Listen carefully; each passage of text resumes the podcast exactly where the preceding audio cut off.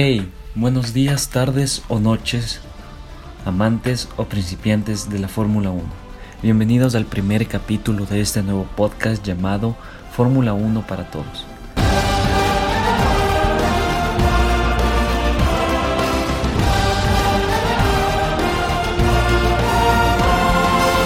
La verdad es que este podcast se me ocurrió hace muy poco tiempo y vengo de unas semanas donde he estado intentando aprender sobre edición de audio, sobre contenido y decidiéndome sobre qué va a ser este podcast en realidad.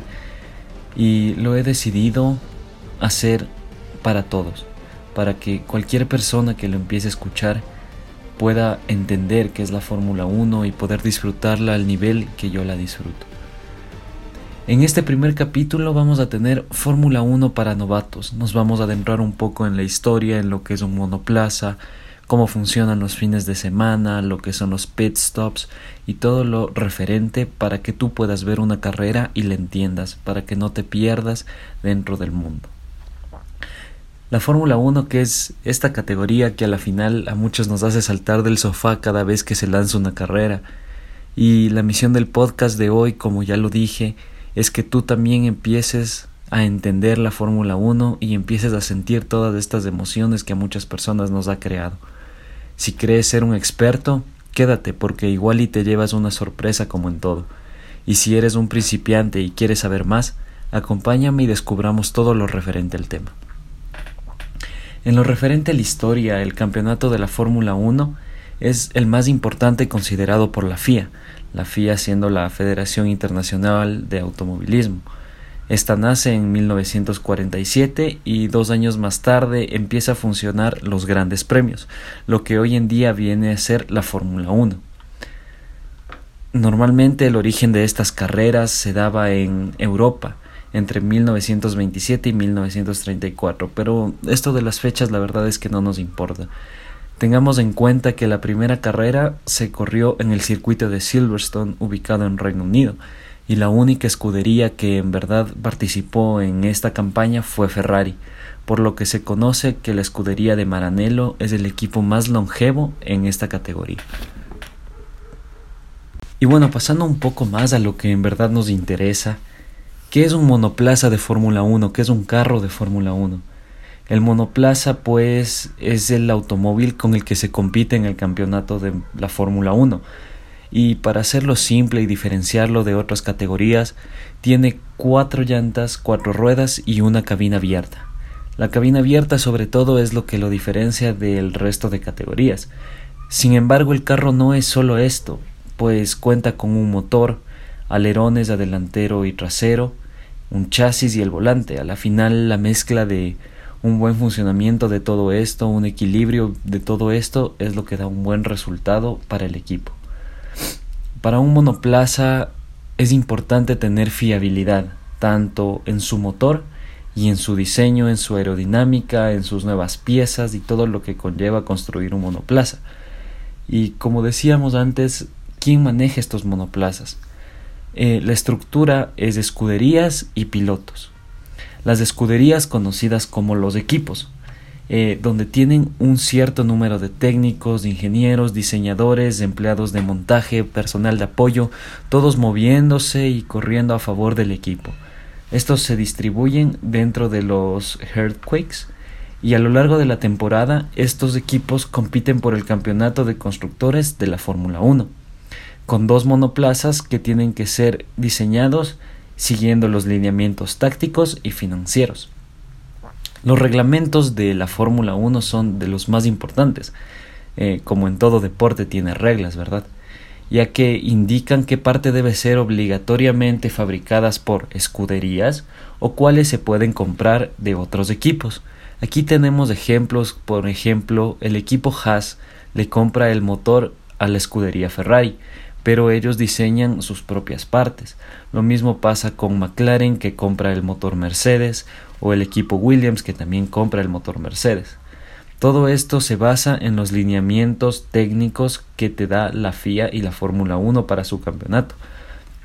Y la reglamentación también entra lo que son los diseños, qué diseños están permitidos o no, para qué partes del auto, qué cambios se pueden hacer a lo largo de la campaña y cuánto dinero tú puedes gastar para poder hacerlos. Este último punto es el más controversial, pues la Fórmula 1 moderna se ha vuelto mucho menos competitiva, y al contar con solo dos o tres equipos que siempre están los fines de semana ahí arriba, se aseguran una mayor cantidad de dinero. Esto deja al resto de equipos sin ninguna oportunidad ni recursos para fabricar monoplazas competitivos, es decir, los equipos que siempre están arriba son los que más dinero tienen y el resto de equipos se quedan rezagados. Por eso mucha gente cree que la Fórmula 1 moderna es hasta un tanto predecible, porque siempre se ve a los mismos equipos arriba. Para cambiar todo esto, en el 2022 del próximo año se implementan nuevas reglas técnicas, deportivas y financieras, que en teoría van a ayudar a que todo se equipare, que todo sea justo de nuevo y que tengan las mismas oportunidades todos para poder ganar una carrera o por, lo menos entrar en la competencia. Eh, hasta el 2025 están garantizados al menos 10 equipos en la categoría. Los equipos que se encuentran actualmente son, y voy en orden, Mercedes, Red Bull, McLaren, Aston Martin, antigua Racing Point, Alpine, antigua Renault, Ferrari, Alfa Tauri, antigua Toro Rosso, Alfa Romeo, Haas y Williams. En total son 10 equipos. Y ahora, ¿quién conduce los automóviles? ¿Quién está detrás del equipo? Y aquí es donde entran los famosos pilotos, que son los que conducen los monoplazas en los grandes premios de la Fórmula 1. Al haber dos autos por escudería, como ya lo tomamos antes, tiene que haber dos pilotos por cada equipo. Y estos luchan por el campeonato de constructores a través de todo el año. Los pilotos de cada equipo son para Mercedes corre Lewis Hamilton y Valtteri Bottas, en Red Bull, Max Verstappen y Sergio Checo Pérez, el único piloto latino que se encuentra ahora mismo en parrilla. En McLaren, Daniel Ricciardo y Lando Norris. Para Aston Martin corre Sebastian Vettel, campeón mundial, y Lance Stroll. En Alpine corren Fernando Alonso y Esteban Ocon. Para la escudería de Maranello Ferrari, Charles Leclerc y Carlos Sainz. Alfa Tauri tiene sus líneas a Pierre Gasly y a Yuki Tsunoda, que es el rookie del año. Alfa Romeo tiene a Kimi Raikkonen, ex campeón del mundo, y Antonio Giovinazzi. Para Haas corre Mick Schumacher, el hijo de Michael Schumacher, y Nikita Mazepin, piloto ruso. Y para la escudería de Williams corre la joven promesa George Russell y Nicolas Latifi. Teniendo todo esto en cuenta, y sabiendo que cada escudería tiene dos pilotos y estos se van a los grandes premios, ¿cómo se divide una campaña de Fórmula 1? Y la campaña de Fórmula 1 se divide en muchos grandes premios alrededor de circuitos de todo el mundo. Existen en Europa, Asia, Norteamérica, eh, hay uno en Centroamérica.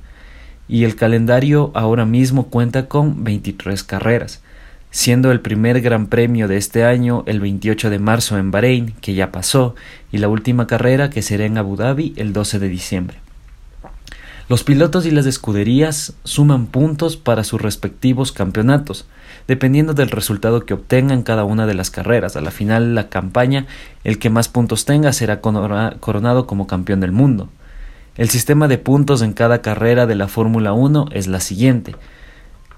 Suman puntos desde el puesto 1 hasta el puesto 10, repartiéndose los puntos en el primero 25 puntos, del segundo 18 puntos, del tercero 15 puntos, del cuarto 12 puntos, del quinto 10 puntos, el sexto 8 puntos, del séptimo 6 puntos, del octavo 4 puntos, del noveno 2 puntos y el décimo 1 punto. Esto quiere decir que todos los coches que terminen del lugar onceavo al puesto 20 no suman ningún punto ni para el campeonato de constructores ni para el de pilotos.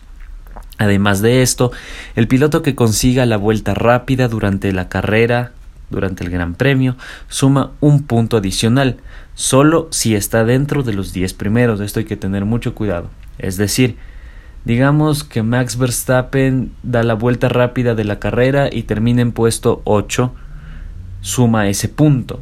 Es decir, tendría 4 puntos más el punto de la vuelta rápida. Pero si el mismo Max Verstappen hace la vuelta rápida de la carrera, pero no entra en el top 10, ese punto no se lo lleva a nadie. Además de un trofeo al final de la temporada, lo que muchos equipos buscan es quedar en lo más alto, para poder aumentar sus ingresos económicos el siguiente año, para ser más competitivos y el año que viene mejorar sus expectativas, mejorar su auto, tal vez mejorar sus alineaciones de pilotos. Y después de ver un poco estos temas, nos adentramos a qué consiste un fin de semana de Fórmula 1 nos vamos a la organización de un fin de semana. Un fin de semana normal se caracteriza por tres días, el día viernes, sábado y domingo. El día viernes se realizan sesiones de prácticas con una duración de 60 minutos cada una. La importancia de estas prácticas es que los coches puedan experimentar en cada pista diferente, puedan ver qué reglajes les va mejor con el auto, afinar los monoplazas, armar estrategias específicas para el día domingo que es domingo de carrera. Por ejemplo, también se ve cuál tipo de neumático conviene más utilizar para evitar hacer menos paradas en los pits. Esto ya tiene que ver un poco más con estrategia. Como pueden ver, la Fórmula 1 no es solo velocidad, también es de estrategia. Y es algo por lo que muchas veces se pierde o deja de llamar la atención, porque muchas veces no se ven adelantamientos en pista, sino en estrategia. Y este tipo de cosas son las más difíciles de comprender a veces para una persona novata en la Fórmula 1. Pasamos al día sábado, que se realiza una tercera sesión de práctica, que también dura los 60 minutos, y se da la clasificación de la carrera, lo que determina en qué lugar de la parrilla arrancarán los pilotos el día domingo, dependiendo qué tan veloces son en la pista. ¿Por qué es importante la clasificación? Es una de las preguntas más fáciles de responder. Mientras más atrás estás en la parrilla, más difícil se te puede hacer ganar la carrera o sumar puntos. Así de sencillo. La clasificación se divide en tres rondas. Las tres rondas básicas, Q1, Q2 y Q3 o Quali 1, Quali 2, Quali 3. En la Q1 los pilotos tienen 18 minutos contados a reloj para hacer su mejor tiempo los cinco más lentos son eliminados e iniciarán la carrera en los cinco últimos puestos. Es decir, los mejores 15 pilotos pasan a la siguiente quali y los últimos cinco puestos se dividen o se ordenan en la parrilla para el día domingo en cómo quedaron sus tiempos, siendo el tiempo más lento el puesto 20 y el tiempo más rápido de esos cinco el puesto 15. En el Q2 los monoplazas empiezan otra vez desde cero, es decir, se divide cualquier tiempo, se elimina cualquier tiempo y tienen 15 minutos más para dar su mejor vuelta nuevamente.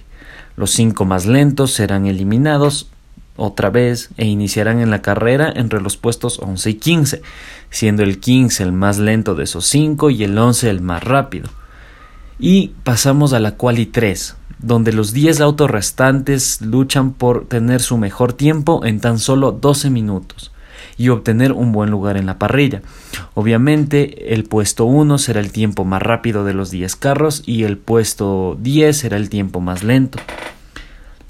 El piloto que consigue la mejor vuelta gana la pole position, que equivale a arrancar el primer lugar en el día domingo. No es ninguna ciencia esto de la quali y tal vez es algo de lo más disfrutable que hay porque se siente la adrenalina, se siente la presión de que al equipo al que le vas entre a la cual y que tú quieres que salga de una posición buena. Eh, muchas veces se ve que dependiendo de la posición, qué estrategia más o menos puede usar un equipo. Entonces es el día sábado donde en verdad empieza todo para que el domingo sea el gran día del gran premio el Gran Premio que se corre en los diferentes circuitos como ya lo habíamos dicho a lo largo de la temporada y tienen diferentes longitudes. Pero para más o menos saber cuánto tiene que tener un circuito se establece un promedio de dos horas y una distancia media de 305 kilómetros. Esta es la razón principal por la cual no en todos los circuitos se corre el mismo número de vueltas. Hay circuitos más largos, hay circuitos más cortos, por ende suben o disminuyen los números de vueltas que tiene que dar cada piloto en un gran premio. A la final del domingo, los pilotos que finalizan en los tres primeros lugares del Gran Premio festejan en el podio, en donde son premiados con trofeos y el tradicional baño de champán, que en el 2021 se cambió por un vino espumoso patrocinado por Ferrari. Eh, bueno, una disculpa por los ruidos de fondo. La verdad es que como estoy empezando, estoy intentando hacerlo lo más casero posible al podcast y Tal vez un poco la producción vaya a fallar, pero bueno, continuemos. Durante la celebración del podio se escuchan dos himnos, el de pilotos y el de la escudería que ganó. Esto quiere decir que se entona el himno del piloto que ganó. Digamos un ejemplo, Lewis Hamilton gana el Gran Premio. Lewis Hamilton es un piloto inglés, por ende se va a tocar el himno de Gran Bretaña o el Reino Unido. Y el de la escudería que ganó la carrera. Como Lewis Hamilton pertenece a la escudería Mercedes, después del himno del piloto se va a escuchar el himno alemán que es de la escudería Mercedes. Y bueno, después de todo esto creo que se entiende un poco más la organización de los grandes premios, ¿verdad? Se caracteriza por un fin de semana de tres días. Pero ahora nos vamos a adentrar un poco más en el día domingo, en el día de carrera. Ya sabemos cómo salen los pilotos dependiendo la quali, ya sabemos quiénes son los que ganan, cómo se festejan y qué va en la ceremonia, pero ¿qué puede pasar dentro de una carrera? Y pues la verdad es que dentro de una carrera pueden pasar muchas situaciones como accidentes, estrategias fallidas, pit stops fallidos, pero ahora vamos a tocar un poco las importancias de las banderas en cada carrera. No sé si alguna vez han visto una carrera, pero muchas veces asoman comisarios ondeando banderas amarillas, bandeando banderas azules o luces que se encuentran dentro de la pista con colores. Estas banderas se utilizan para que los comisarios de pista den un mensaje a todos los pilotos de la carrera para que todos los pilotos dentro del circuito puedan ver. Hay comisarios de alrededor de todo el circuito durante, eh, durante todo el circuito en una distancia un poco lejana, pero para poder cubrir todo el Gran Premio. Las banderas se clasifican desde la bandera cuadros que indica el fin de la carrera. Por lo general se relaciona directamente con el ganador la bandera amarilla que indica un peligro inminente como un auto varado o que hay partes de un monoplaza que hay que retirar de la pista. Cuando se ondea esta bandera se previene a los pilotos para que disminuyan su velocidad y puedan evitar el auto varado o las partes que hay en la pista y no puedan obtener daños. Si se ondean dos banderas amarillas, el piloto debe reducir su velocidad y está prohibido adelantar en la pista. Con la bandera verde significa que tenemos una pista despejada. Los pilotos pueden reanudar su velocidad de carrera y correr a velocidad máxima para adelantar a sus rivales nuevamente. La bandera roja significa que la sesión está detenida. Por lo general, esto lo causa un accidente un poco grave donde se tengan que reparar las barreras de seguridad, donde hay demasiados escombros de un carro en la pista y es imposible pasar por ahí, o simplemente por malas condiciones climáticas o malas condiciones de la pista. La bandera azul avisa a un piloto que debe permitir que otro lo rebase, porque lleva una vuelta de ventaja. Por ejemplo, este año la escudería Haas tiene el peor carro de la parrilla y se encuentra el piloto Nikita Mazepin como el que siempre está liderando el último puesto. Eh, parece raro, pero mucha gente odia a Nikita Mazepin por sus actuaciones tanto dentro como fuera de la pista. Pero bueno, ese es un tema aparte. Digamos que Lewis Hamilton se lo encuentra a Mazepin y le lleva una vuelta. Los comisarios le sacan la bandera azul para que se haga a un lado y Lewis Hamilton pueda seguir con su ritmo de carrera y así el carro de Nikita Mazepin no lo perjudique. Tenemos la bandera blanca y negra, o mitad negra, mitad blanca, que dicta un comportamiento antideportivo de un piloto y siempre se acompaña con el número del piloto al que se le quiere identificar. Muchas veces la bandera blanca y negra se saca como una advertencia, como en el fútbol la tarjeta amarilla, cuando un piloto empieza a salirse mucho de la pista, excede límites de pista o hace yo que sé, hace maniobras que no están permitidas dentro del reglamento, demasiadas veces te sacan la, la bandera blanca y negra. Pero es como decir, una más y te vas. Y para eso sirve la bandera negra, que es para descalificar a un piloto de la carrera. Y al igual que la, mitad, la bandera mitad blanca y negra, se acompaña con el número del corredor. Y para terminar tenemos la bandera blanca, que significa que hay un auto moviéndose lentamente sobre la pista. Y muy bien, esto dictamina más o menos las situaciones que tú te puedes encontrar en una carrera, tanto como accidentes, eh, sanciones por límites de pista, clima, que todo esto puede influir a la final en un resultado. Y las banderas es la forma de demostrar qué es lo que está pasando dentro de la pista, aparte de que los corredores.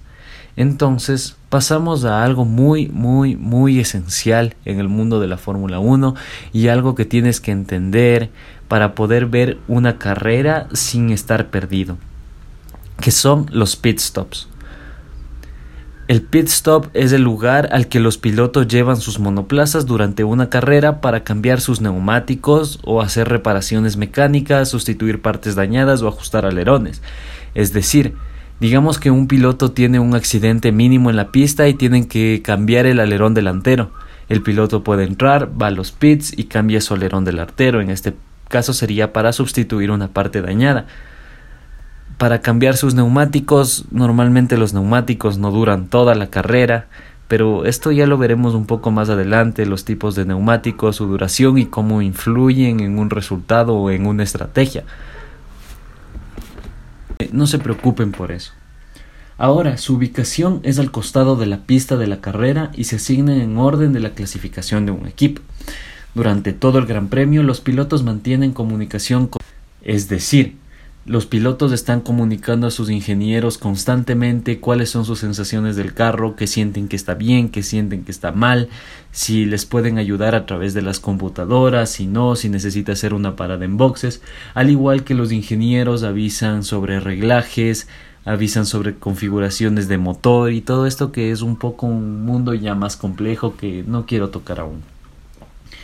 Eh, siempre dan a conocer también las distancias con sus rivales, si su rival está teniendo algún problema, cuándo empujar, cuándo disminuir la velocidad, si tiene que cuidar los neumáticos, si tiene que gastar los neumáticos a fondo y todo esto que es parte fundamental de, como les decía, la estrategia de una carrera.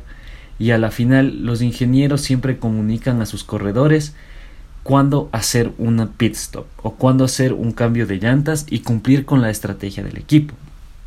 Los pits también son apodados boxes o box. Por ejemplo, algunas veces ustedes se van a encontrar en los audios de un ingeniero con su piloto durante una carrera que siempre se pasa en retransmisión, que el ingeniero utiliza el término box o box box.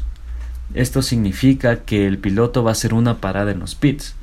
Muchas veces los ingenieros también confunden a sus adversarios con estos mensajes o con mensajes como seguimos con la estrategia A o cambiamos a la estrategia B.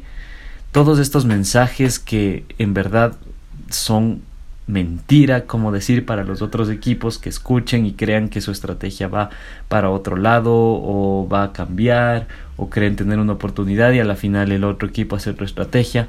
Entonces, este mundo de las estrategias es muy, muy complejo y todos los estrategas de los equipos siempre están trabajando detrás del muro de boxes. Y bueno, creo que este es uno de la de los resúmenes más cortos que pude hacer para que puedan entender más o menos qué es la Fórmula 1 y no se puedan perder en una carrera. Espero que lo hayan disfrutado tanto como yo de hacerlo que empiece a tener apoyo este podcast y solo quiero agradecer a, a ti que estás escuchando esto detrás de un teléfono.